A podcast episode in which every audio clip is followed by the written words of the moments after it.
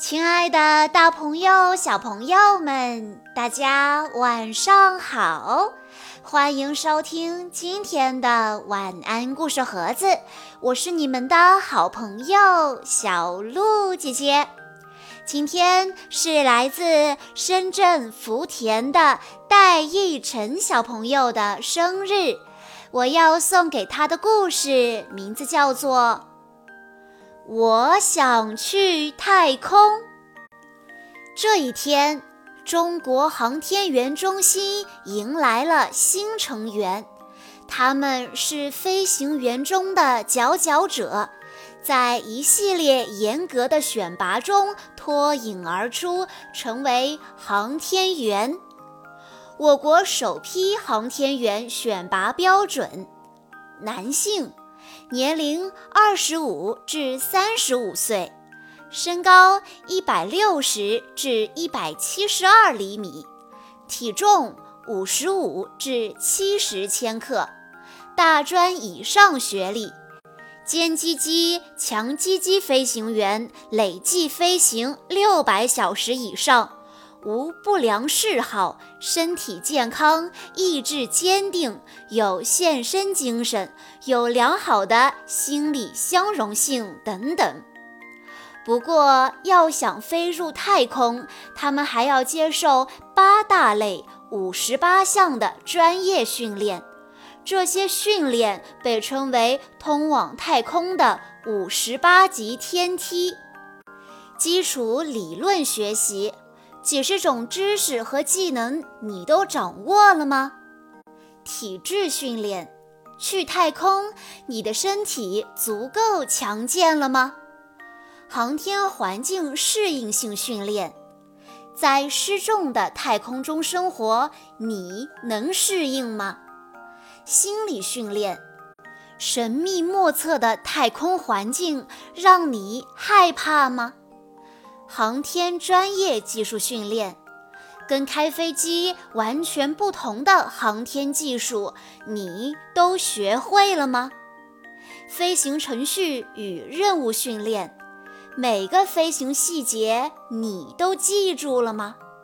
救生与生存训练，如果小伙伴不能及时赶来救你怎么办？大型联合演练。彩排开始，你准备好了吗？基础理论学习：飞机和载人飞船虽然都是飞行器，但在飞行环境、动力装置和升降方式等方面有巨大的差异。因此，航天员中心为航天员们设计了一套专属课程。他们要用半年到一年的时间学完。这些课程中包括天文学、地理环境及气候学、载人航天发展史、机械原理与机械制图、解剖生理学、航天心理学、工程数学与力学、空间法概要。载人航天工程基础、航天医学、空间站概览、航天器交会对接技术、体质训练。体质训练项目和一般运动员或飞行员的训练项目非常相似，但强度更大，要求更高。这是因为航天员要去的太空没有重力。而人体细胞经过长时间的生物进化后，已经非常适应地球上的重力环境，所以当重力消失后，生命体原有的平衡被打破，人会出现一系列的健康问题。体质训练指南：一周二至三次，一次二小时。每个人按照教练给出的训练计划训练，安全第一，注意避免运动损伤。我们的口号是：强健体魄适应太空。我们的目标是更有力、更柔韧、更灵活，协调性更好，耐力更好。航天环境适应性训练。飞船高速上升和返回时会出现超重现象，科研人员为模拟这种状态制造了载人离心机。离心机可以在短时间内模拟出超重过程，同时做出俯仰、翻转等动作，来增强航天员的超重耐力。转椅增强航天员前庭功能，这项过关了，航天员以后到太空中去就很少会出现头晕、恶心等不适。载人离心机。脸部肌肉变形，大脑缺氧晕眩，视线模糊不清，八倍自重压身，心跳急剧加快，呼吸困难不畅，这就是航天员公认的最痛苦的训练。飞船进入太空以后，航天员就要在失重的环境下工作和生活。飘来飘去的失重状态虽然看上去很好玩，但实际上会让人头晕、恶心、呕吐，甚至不想吃饭。你会发现，进入太空后，航天员的脸变大了，但你看不到他们的体重其实变轻了。此外，航天员还会出现骨质疏松、肌肉萎缩、心血管功能失调、内分泌功能紊乱等健康问题，他们的免疫力也会下降。失重飞机训练和血液重新分布训练，就是为了让他们的身体提前适应太空的失重环境。如果你也想感受一下血液重新分布的感觉，可以让家人拎着你的脚，将你的头朝下悬空，对，就是那种大头朝下的滋味。心理训练，关小黑屋也是一项重要的训练内容。小黑屋里并不黑，但空间非常的小，没有音乐，也没有电视，没有手机，也不允许通电话，分不清白天和黑夜，与外界完全隔绝。在这样的小黑屋里，航天员要连续七十二个小时不睡觉，不仅要克服孤独、疲惫。困倦与烦躁的情绪，还要按照计划进行体育锻炼、写作，并完成很多项工作内容。航天员的放松方式：瑜伽放松、松弛疗法、渐进性肌肉放松，伸个懒腰或打个太极也不错。必要的心理学知识。科学的生理、心理调节方法能够让航天员适应太空飞行中的孤寂与恐惧等各种情绪，但这还不够。航天员还要学会保持良好的沟通能力，并在必要时给予同伴积极的心理支持。和谐愉悦的团队氛围不仅能化解航天员在太空中的心理不适，还有助于提高工作效率。心理训练的目的，让航天员更加勇敢、无畏、沉着、冷静、坚强、果断。航天专业技术训练。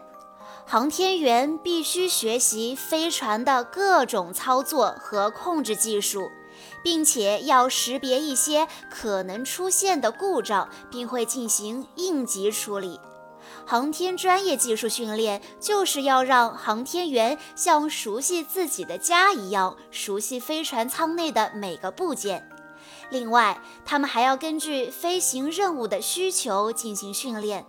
比如手动控制航天器交会对接，当然，预定在太空中进行的实验也要在地面提前进行实操练习。哪怕是对付一只蚕宝宝，航天员也要先在地面学会当铲屎官。空间交会对接，指的是两个航天器在空间轨道上会合并在结构上连成一个整体的技术，被形象地称为太空穿针引线。这是因为两个航天器都是在高速运转的状态下完成交会对接的，稍有不慎就会相撞或者失之千里。因此。航天员要在地面进行大量的训练。太空中的航天员如果要走到飞船外面开展工作，就必须穿着能够确保其生命安全的舱外航天服出舱。这可不像我们出门那么简单，因为飞船舱内的大气压和地面一样，但舱外则接近真空。这种情况下，舱门是打不开的。科研人员设计出一种特别的模拟器，帮助航天员适应低压环境，并熟悉出舱过程。出舱六部曲：一、组装并穿好舱外航天服；二、调整检查舱外航天服气密性；三。航天员吸氧排氮，四气闸舱减压，五打开舱门，六出舱。航天专家们还设计了一种特殊的水槽——中性浮力水槽，借助水的浮力来模拟太空环境，帮助航天员开展舱外训练。工作人员通过调整配重，让航天员在水里受到的浮力和重力大小相等，这样航天员在训练时就能感受到和太空类似的漂浮感。飞行程序与任务训练，执行飞行任务时，所有的指令和操作都要按照预定计划进行，因此。航天员必须熟悉从进入飞船到返回地面的全部飞行计划，并且要掌握在意外情况下使飞船顺利脱离轨道并返回地面的应急飞行程序。飞行程序与训练任务就是让航天员在模拟器中提前进行演练。他们要将上千条飞行控制指令和预案烂熟于心，直到对事故的反应成为本能，就像呼吸那样。救生与生存训练，载人航天是高风险事业，意外可能发生在飞行任务中的任何一个环节，例如。如果火箭在起飞前的待发段发生意外，必须终止发射，那么航天员就要通过发射塔架上的紧急撤离防爆电梯或者紧急撤离滑道，尽快离开飞船。如果火箭在发射的过程中出现意外，系统就要启动火箭上方的逃逸塔，带着飞船和航天员尽快离开故障火箭。如果在太空飞行中出现意外，航天员则要尽快驾驶飞船返回地面。这些都需要航天员在飞行前进行很多次的训练和演练，做到在任何情况下都处变不惊。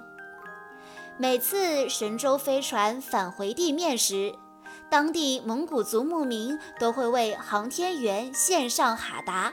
欢迎他们平安归来，但如果飞船不能按计划返回预定的着陆点，那就比较危险了。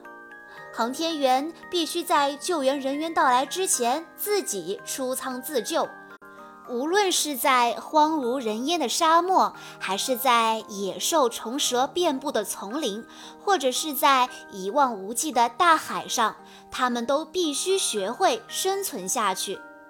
如果在海上降落，航天员要学会如何在海上出舱、发出求救信号、登上救援船只或者直升机。每一次的海上救援训练都非常的壮观，有一种电影大片的即视感。当然，要是飞船降落在预定的海域之外，那麻烦就大一些。航天员们也许要在海上漂几个小时，甚至一两天。到目前为止，所有的训练都结束了吧？航天员们可以飞向太空了吧？不不不，他们还要进行结业考试。没错，航天员也要考试。这是对所有航天员几年训练成果的综合检验，但每一次飞行任务只需要几名航天员，所以通过考试的航天员还需通过更多考核，才能成为执行任务的最佳人选。乘组选拔要求：思想素质最佳，身体素质最佳，心理素质最佳。知识与技能最佳，团队效能最佳。大型联合演练，航天员要和正式飞行时执行任务的地面支持人员一起展开一场实战演练。